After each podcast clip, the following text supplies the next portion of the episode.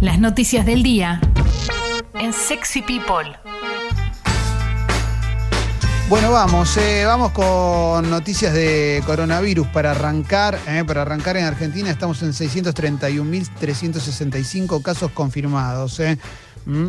Eh, ayer se confirmaron 8.431 casos nuevos y 254 fallecimientos. Mm. Sepamos varias cosas eh, que eh, tenemos que saber de nuestro país. Se extendió hasta el 31 de diciembre la prohibición de cortar agua, luz, gas, telefonía móvil, TV por cable, internet por mora o falta de pago. Esto lo tenés que saber, tenerlo en cuenta. En Salta van a volver a la fase 1. eh. Eh, Mendoza activó la fase 1 desde ayer y hasta mañana para evitar concentraciones para el Día del Estudiante. Eh, también hoy va a haber controles especiales en los bosques de Palermo, en diferentes lugares, porque es el Día del Estudiante, Día de la Primavera y se temen desbordes, obviamente. ¿eh? Eh, varias cositas, varias cositas para saber. Bueno, en Europa está bastante picante la situación, ¿eh? que incluyen además protestas contra las restricciones, como sucede en Londres. En Madrid va a haber patrullajes en zonas con restricciones para evitar violaciones a las medidas, porque está muy complicado. En Alemania continúan algunas marchas contra el uso de barbijos. Por ejemplo, ayer hubo en Düsseldorf marchas contra el uso de barbijos. Mm. Va a cambiar la modalidad de emisión del reporte sobre coronavirus, va a ser tres veces por semana eh, y va a ser eh, más amplio ahora el reporte mm, del Ministerio de Salud. Recordamos que este fin de semana eh, se registró por primera vez más casos en todo el país que en el AMBA. Esto también para tenerlo en cuenta. ¿eh? Algunas noticias sueltas relacionadas al coronavirus. Un hospital de Salta está comprando sillones porque ya no tiene camas. ¿eh? Hay situaciones que se están poniendo cada vez peor. Eh, es el Hospital San Vicente de Paul de la localidad de Orán, eh, en la región de Salta. En Salta, quiero decir, eh, no tienen camas, respiradores, insumos médicos suficientes para responder a la demanda de pacientes. Mm. Sabelo. Se desbarató una fiesta clandestina con juego ilegal. Había dos policías entre los 150 participantes eh, en la localidad bonaerense de González Catán. eh. Esto, Leo, qué sorpresa, ¿no? Estás más No, sorpresa. Qué, qué- qué- qué locura, que no lo hubiese imaginado.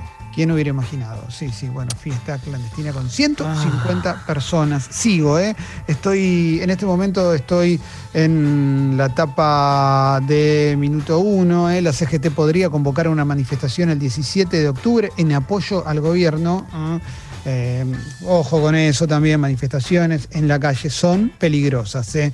Te manifiestes para lo que te manifiestes. ¿eh? Seguimos, seguimos con más cuestiones que vamos encontrando por las tapas de los medios. empieza a regir, esto lo habíamos comentado recién, el límite de movilidad para contener el coronavirus en Madrid, donde realmente la situación está muy, pero muy difícil, muy, pero muy difíciles. Eh, a ver, en Jujuy van a hacer ensayos clínicos con omega 3 para prevenir infecciones por coronavirus. Mm. También va a haber una reunión clave en el Ministerio de Salud para tratar la propuesta porteña de retorno a las aulas. Vieron que eh, la Ciudad de Buenos Aires había propuesto clases al aire libre. Mm. Esto todavía requiere la autorización del Ministerio de Salud. Mm. Sigo, sigo con más cuestiones que voy encontrando. Esto salió a lo largo de todo el fin de semana. ¿eh? Cristian Sancho ah, perdió un trabajo después de declarar que apuesta por la diversidad sexual.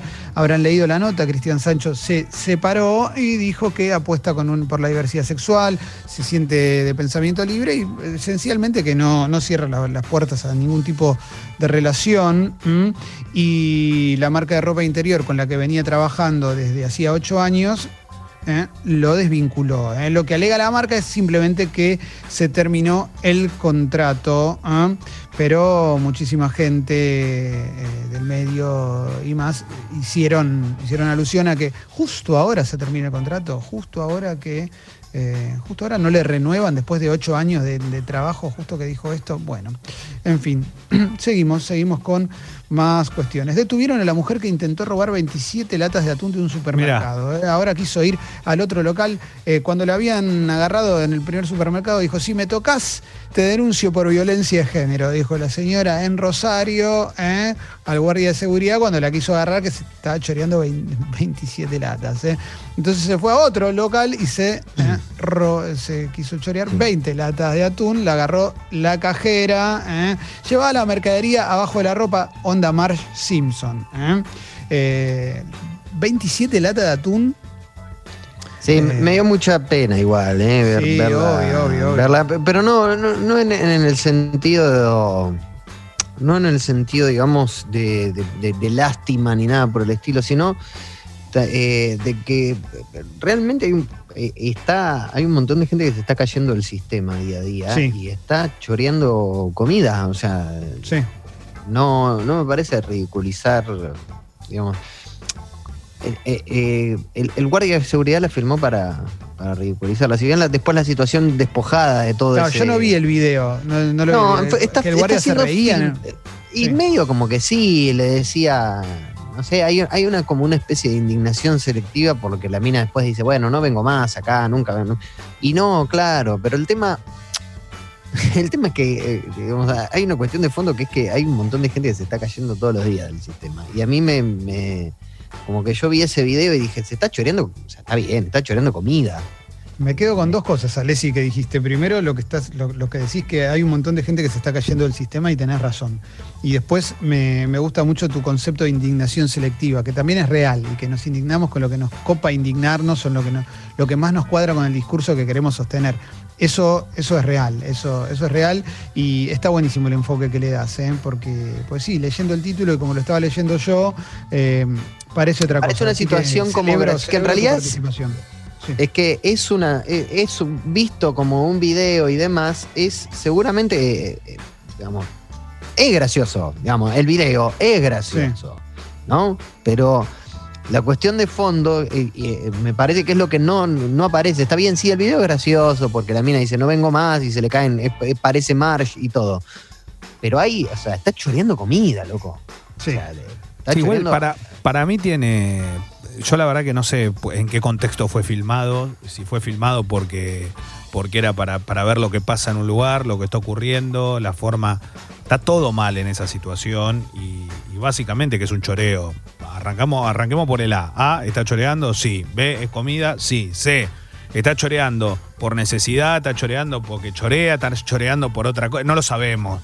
Digo, D, la viralización pasa desde un choreo hasta un asesinato. Sí. Y E, la verdad es que es, que es, es- es muy difícil hoy todo.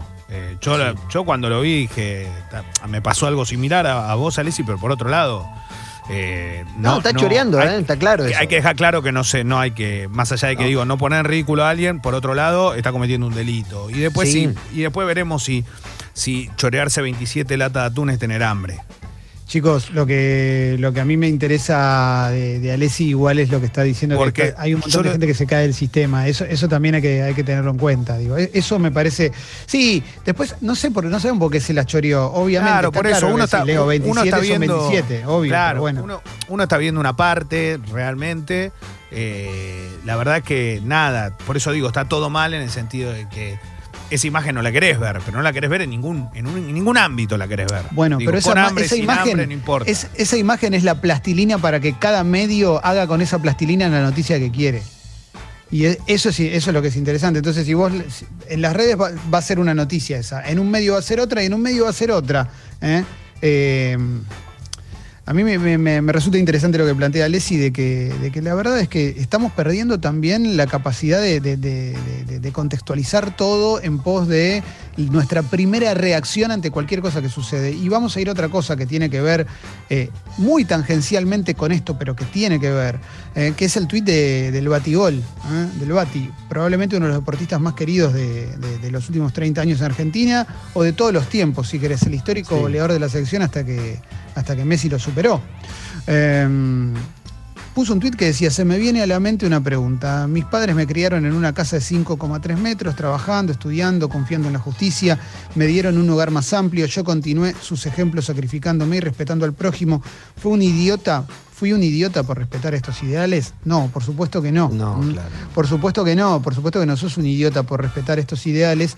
Eh, pero lo que quiero ir con esto es que el tuit del, del Batigol, de Batistuta, eh, que insisto, eh, admiro y, me genera una cosa de cholulismo total por, por lo que me dio como futbolista, el tuit de Batistuta se está utilizando mucho en esta discusión sobre el mérito, la idea del mérito. Y la idea del mérito es una idea que es muy tramposa porque, porque en definitiva el ideal que sostiene Batistuta es un ideal que es real y que, que yo también lo quiero sostener y que lo sostenemos todos pero es muy difícil, es muy difícil pensar que lo que le pasó a Bati, que de la nada llegó muy lejos, le puede pasar a cualquiera. Eso no es real, porque es un sistema en el que vivimos que no está diseñado para que todos tengamos las mismas oportunidades.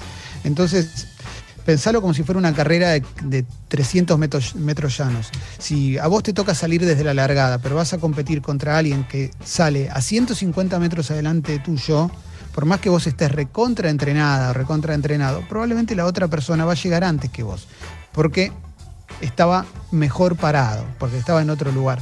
Eso pasa muchísimo cuando las sociedades son desiguales, como el mundo en el que vivimos, que el mundo es desigual. Lo más probable es que el que nace rico muera rico y el que nace pobre muera pobre, con contadas excepciones. Esas excepciones son trampas del sistema para que vos pienses que, cualquiera puede. Por eso también yo tengo si escuchás este programa, sabés que a mí no me gustan esas historias de emprendedores que suelen publicar algunos medios, porque suelen ser eh, historias que ocultan la realidad de esas personas. Y si esa realidad, esa realidad no está mal eh, y no les quita mérito, pero el mérito es diferente. Si, cuando te dicen que Marcos Valperín arrancó en un garage, sí arrancó en un garage, pero venía de un hogar profundamente acomodado económicamente y tenía un montón de posibilidades. Después él tuvo el mérito de construir la empresa que construyó y eso está en su mérito, no le quita mérito, pero no arrancó, eh, no vino de una villa. Entonces es muy difícil decirle a una persona que no tiene ningún tipo de posibilidades, dale, con esfuerzo, con ganas, lo vas a lograr, porque hay un montón de factores externos que probablemente conspiren para que lo logre. Sea, lo que, tenemos que trabajar y lo que tenemos que lograr es de tener un país y un mundo, porque esto nos excede como país también, que le dé las mismas oportunidades a todo el mundo o que por lo menos las equipare un poquito. En líneas generales, mucha de la gente que te dice yo me esforcé un montón y acá no estoy contando al Bati, no lo estoy contando al Bati, pero hay un montón de gente que te cuenta lo que se esforzó. En realidad no se tuvo que esforzar tanto, pero ¿sabes por qué te lo cuenta? Porque tuvo tiempo de parar para poder contártelo. Los que se están esforzando un montón no tienen tiempo de decirte lo que tienen que, lo que hacen en la vida. Entonces hay un montón de gente que tuvo posibilidades y gente que no las tiene. ¿eh? de eso se trata. La meritocracia funciona cuando la carrera es igual para todos, cuando todos vamos al mismo colegio, cuando todos nuestros papás ganan todo lo mismo, que bueno, en, un sistema capitalista es imposible que sea al 100% así, pero también si planteamos una sociedad profundamente desigual, con un discurso que el que el que no labura es porque no quiere, es falsa. Hoy cuando abríamos el programa hacíamos un chiste, yo hice un chiste que era el tipo que cuando va por la calle le piden una moneda, viene un nene, le pide una moneda y dice, yo te voy a dar un sándwich, porque con la moneda tu papá se va a comprar vino. Es una mirada que es horrenda, pero que existe en la sociedad y probablemente ese tipo, cuando le está diciendo, anda a decirle a tu papá que se busque un laburo, está sosteniendo un discurso falso de meritocracia. En realidad, en realidad, probablemente, no, primero, no sabe si el padre se va a comprar un vino, ¿no? Quizás el tipo está laburando 40 horas y no le alcanza. Eh, pero porque el mundo está diseñado y nuestro país también está diseñado de una manera muy desigual y eso es lo que tenemos que romper. Entonces, no se va sobre el mérito, el mérito es importante, el mérito que tuvo Bati es gigantesco, llegar a primera implica un sacrificio enorme, enorme, por eso hay dos millones de pibes que quieren ser futbolistas y llegan 20. Lo que hizo Bati, acompañado del talento natural que tenía, fue un esfuerzo gigantesco, gigantesco, y, y, eso hay que reconocérselo. Pero la historia de Bati es una historia entre millones, como la de cualquier futbolista. Son historias entre millones, eso hay que tenerlo en cuenta. La historia del chabón de En busca de la felicidad es una historia poco normal. No, no es lo que pasa siempre, no es lo que sucede siempre. Tenés historias así que sirven para hacernos sentir que todos podemos y es lindo sentir que todos podemos. Pero a veces necesitamos un empujoncito. ¿eh? Eh, Ale, si te voy a levantar la mano. Sí, yo creo que también hay un problema con este tipo de discursos, fundamentalmente, que es la, es la despersonalización de, lo que se está diciendo y, quién lo está diciendo. Porque, vamos, ¿cuántos pibes juegan al fútbol? Miles. No sé, ¿cuántos Sí. jugadores de, ¿cuántos jugadores de primera hay hoy? No, no es solamente llegar a primera. ¿Cuántos son Batistuta? Ninguno es Batistuta.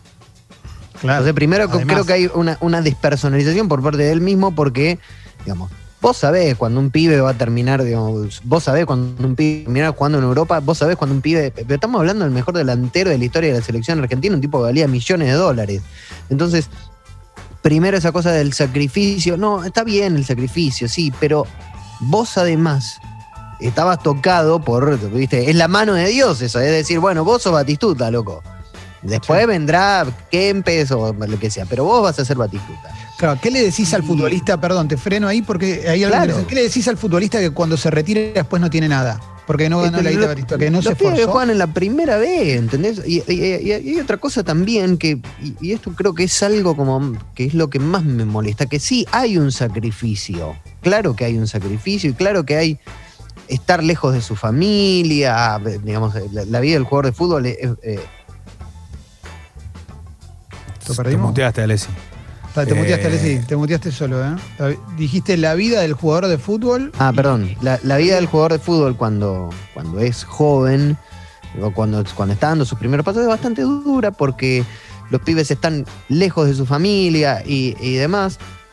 Pero también hay una cosa de realidad testimonial, que es, yo por entrenar dos horas todos los días llegué a tener millones de dólares y en realidad hay un montón, y, y eso se puede trasladar a que un pibe que tenga esas mismas necesidades, pero quizás quiera ser médico, que significa estudiar 7, 8 horas por día, que significa también muchas veces tener que sostener la carrera con laburo, que significa viajar dos horas todos los días para llegar a la facultad. Bueno, eso no es lo mismo y no, no se llega a tener millones. No, pero No para mí hay algo. parar perdón, todas las Pero para mí hay algo que es clave, eh, y es cómo él toma este desafío con respecto a lo que después hace en su vida. Cómo educa a sus hijos, de qué forma, cómo ha sido con ellos, qué, qué es lo que le pudo trasladar. Eh, a mí me interesa mucho lo, lo que viene después. Yo entiendo lo que vos decís, Alessi, pero para mí, para mí no es solo el, que el tipo jugó bien y, y- y era, y era un. y era- porque el Sí, tipo está bien, son los valores, pero por eso, pero- Claro, pero por eso yo lo estoy corriendo digo- de Batistuta, por eso yo estoy diciendo que no usen a- no usar a Batistuta Pero, para defender ah, un pero lo que es falso. Pero lo que te estoy diciendo eso, Clemen, me parece piola, que es que, que pensemos lo que el tipo pudo hacer con lo que tuvo, ¿no? Y eso es Claro. lo que vale. Porque eh, todo, a mí no me molesta para nada si uno nace pobre o nace rico. A mí me importa poco. Eh, yo entiendo el valor de la persona. El valor de la persona está muy por encima de eso. Pero ¿de qué forma es el valor de la persona? ¿Cómo se desarrolla con su vida? Si esa persona es un sorete no teniendo nada, si esa persona es un sorete teniendo mucho, tiene que ver según el desarrollo que tenga. Porque también va a tener que ver la educación, va a tener que ver cómo fue formado, va a tener que ver un montón de cuestiones. Si vos aprovechás lo que tenés para que para ser una persona de bien en lo que viene, y yo eso lo, eso lo voy a valorar. Y no me importa de qué forma, cómo lo hayas logrado, ni Por nada. eso, Pero, pero- sí creo que, creo que eso es importante. Pero no hay que usar, pero no hay que usar a Batistuta para pensar que una persona que no le va bien es porque no se forzó.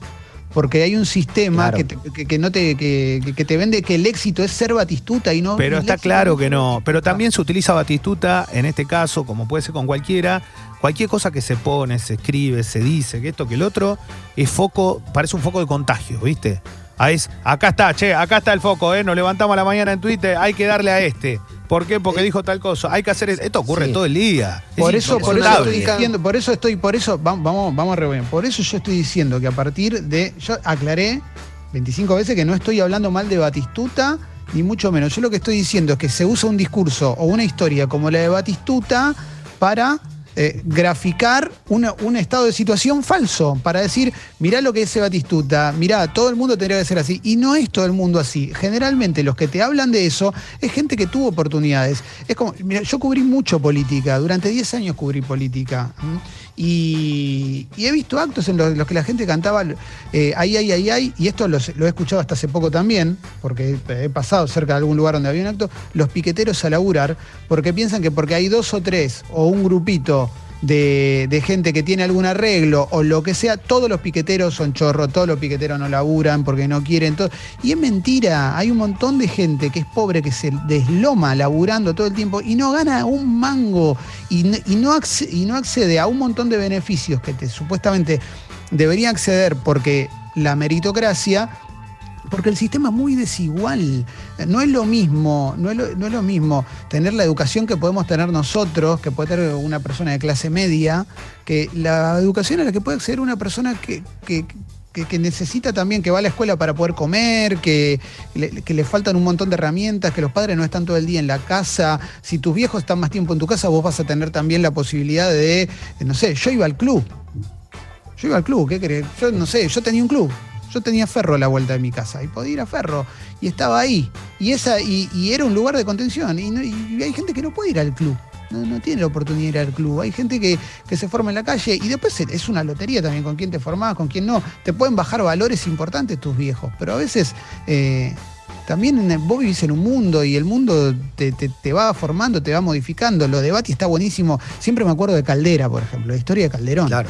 Que lo llevaba al hijo, le decía, mira, yo crecí acá, ¿viste? Para que viera dónde, de dónde había salido. Eso para mí es espectacular, está buenísimo. Yo rebanco esas historias. La gente que, que tuvo, además del esfuerzo, todo, además tuvo esa suerte que, que es necesaria y, y- y sostiene valores. Eso está buenísimo, eso está buenísimo. Lo que, no, lo que no me parece que está bien es hacer una generalización enorme con que todos somos lo mismo, porque en realidad no somos todos lo mismo. No, no somos todos lo mismo, no, no tuvimos toda la misma suerte. Nosotros sí tuvimos suerte, por eso también trabajamos en el medio. Es más, los que trabajamos en los medios, eh, vos sabés que sabemos que hay un montón de gente que trabaja en los medios, que entra a los medios eh, ganando nada porque tiene la posibilidad de que lo ayuden los viejos, porque Sí. es un sistema muy desigual también este, y pasa en un montón de laburos, viste que un montón de laburos es, mirá dónde estás laburando, eh, agradece esto, por eso te vamos a pagar esta mierda. Sí. Y eso pasa en medio, pe- pero puede pasar en un banco, puede pasar en un montón de lugares. Es un sistema eh, muy choto que, que deberíamos intentar cambiar como podamos.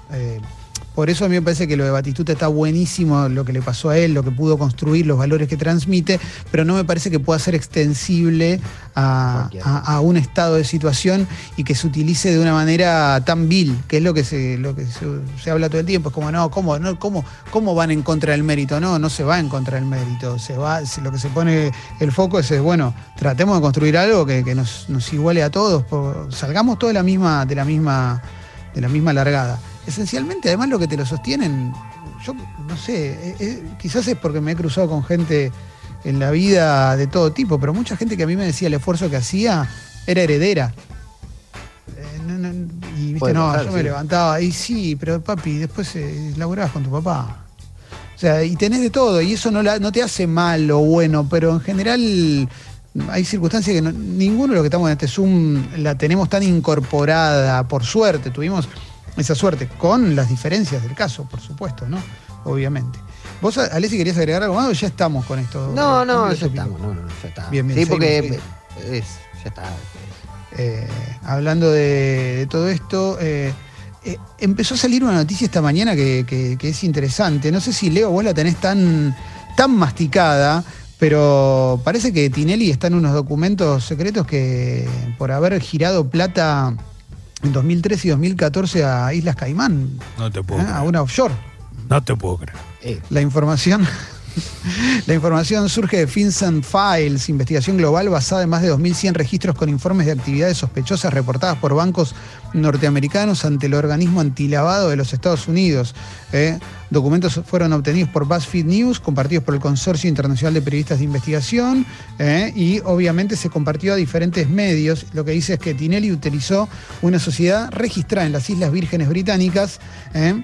Manejada por un inversionista argentino para realizar transferencias de dinero a Estados Unidos. Ah, eh, a ver, a ver. Una vocera de Tinelli explicó que el dinero que envió a cuentas de Mistral Assets en ese periodo estaba destinado al pago de gastos personales y que no fue declarado en su momento ante la FIP por discrepancias de interpretación. ¿eh? Y después lo incorporó al blanqueo. ¿Eh? Esto es de, yo calculo que a lo largo de esta semana iremos ampliando un poquito más, ¿no? Qué bárbaro. sí, sí, claro. nueva, ¿no?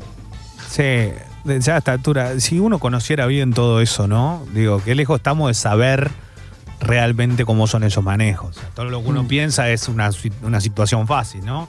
Agarro, llevo la plata a un lugar donde no, no haya impuesto, punto. Sí, sí, sí, sí. sí, Eh, O, o una plata que no, no la tengo blanqueada, no sé. Pasa que, claro, ven números que son, claro, para nosotros estra- estratosféricos, ¿no? Sí. cualquier ser humano, mortal. No, pero además, Sí. digo, qué sé yo, a, a- a nadie, digo, está bien, es una noticia y todo, pero nos sorprende mucho. No, Sí. Eh, ayer fueron los semi. No sé si. A mí, vieron que. No sé, a mí en un momento estas cosas me interesaban y en un momento me olvidé que existían. Pero fue la primera gala en pandemia, ¿no? Con famosos desde sus hogares y demás. En algún momento estuvieron las tres de Friends juntas. Eh, Jennifer Aniston tuvo que usar un extintor porque hicieron un chiste y se le fue de las manos, parece, por lo menos lo que estoy leyendo, no sé si estaba Claro. preparado o qué, pero veo la foto de Jennifer Aniston con Jimmy Kimmel apagando un incendio. ¿eh? Y bueno, en fin. ¿eh? Y dieron la. A ver, vamos a leer la lista de los premios de, de los semi, a ver quién A ver. me lleva. Me está, igual me lleva un link que no. Bueno, después te la leo porque la- el, el medio que, que hice clic no, no, no me llevó. ¿eh? No me La entrega de premios es como más la, la previa y los comentarios en redes sociales y lo, lo- lo gracioso de eso, más que la entrega de premios en sí, ¿no? Sí, sí, sí, Ah, sí, sí, totalmente. Totalmente. La fiesta clandestina de González Catán tenía, eh, tiene- tengo más data, ¿eh? está en Clarín acá, 150 invitados, 40 mil pesos, mesa de juego y al- autos de alta gama. ¿eh? Ah, la, la. Bueno, No puede ser. Es es como, la, era como una, una Deep Web 1.0, ¿no? tremendo, sí, sí, la Deep Web en persona, ¿no? Estaba todo. todo. Estaba Tenés todo. todo todo. ahí. Tremendo, loco, tremendo, eh, tremendo. eh. Bueno, a ver, en La Nación obviamente destacan, eh, bueno, no lo están destacando tanto lo de Tinelli, al principio estaba bien en tapa, pero ahí renové y, y no tanto. Macri y Larreta se unen contra el gobierno mientras disputan el liderazgo y también no se define dónde va a estar Vidal en 2021. Eh. Esto tiene que ver con a ver si va a ser candidata o no. Vidal forma parte de los moderados de Juntos por el Cambio, si querés el ala larretista, y del otro lado están Macri y Patricia Bullrich, que de, hecho el otro día fue a una, una de las marchas eh, habituales, ya diría que son todos los sábados, ¿no? Hay, hay bocinazos y banderazos eh, contra el gobierno. Lo estoy diciendo sin, ironía, pero el otro día hubo otro también. Patricia Bullrich pasó, pasó a saludar, ya recuperada del COVID. Bueno, eh, a ver, alguna cosita más. Esto es tremendo, ¿eh? En Argentina hay 10 partos por hora de chicas menores de 19 años. Mm, Y seguimos discutiendo la ESI, seguimos discutiendo el aborto legal, seguro y gratuito. Eh, 10 partos por hora de chicas menores de 19 años. ¿Mm? Eh,